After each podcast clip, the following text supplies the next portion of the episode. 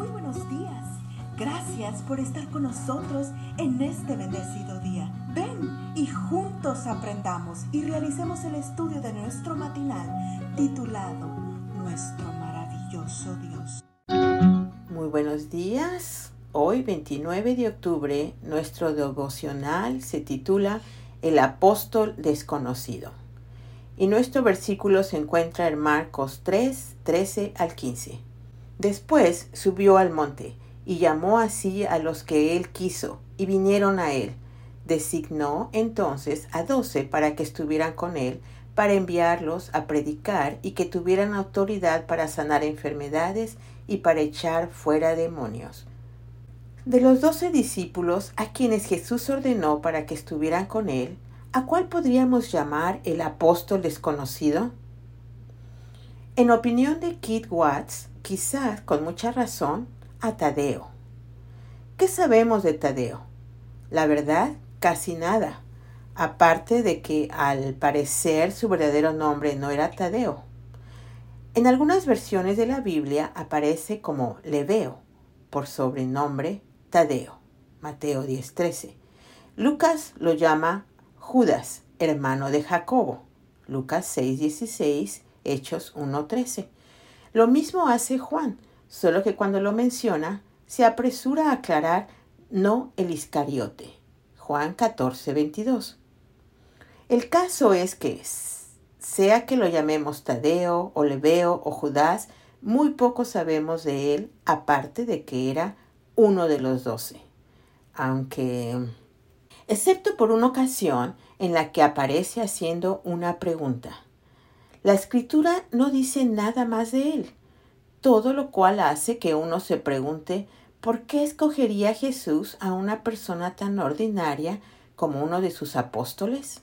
A pesar de lo ordinario que Tadeo parecía ser, Jesús vio en él lo que nadie más pudo ver, un corazón obediente y fiel, alguien en quien Jesús podía confiar la predicación del Evangelio aunque no recibiera alabanzas.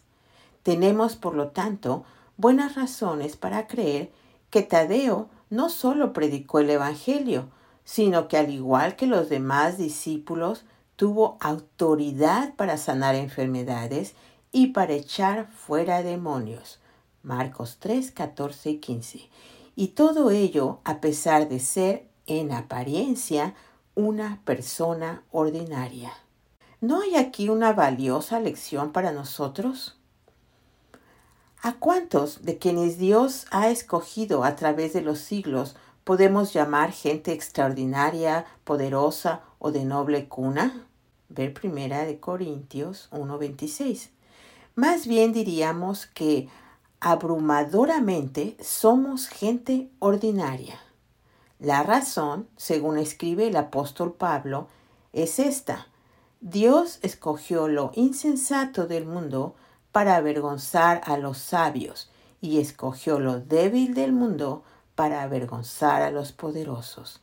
Escogió Dios lo más bajo y despreciado y lo que no es nada para anular lo que es, a fin de que en su presencia nadie pueda jactarse.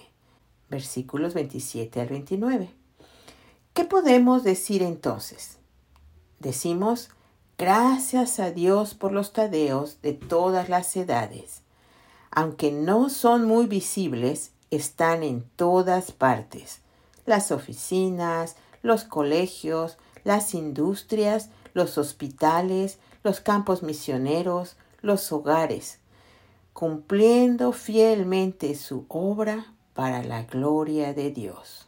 Padre Celestial, lléname hoy de tu Santo Espíritu Solo así podré hacer tu obra sin esperar aplausos ni reconocimientos, sino para la gloria de Jesucristo. Que Dios nos bendiga en este día. Cada día gracias. Gracias Dios por darnos la tranquilidad necesaria para enfrentar los retos,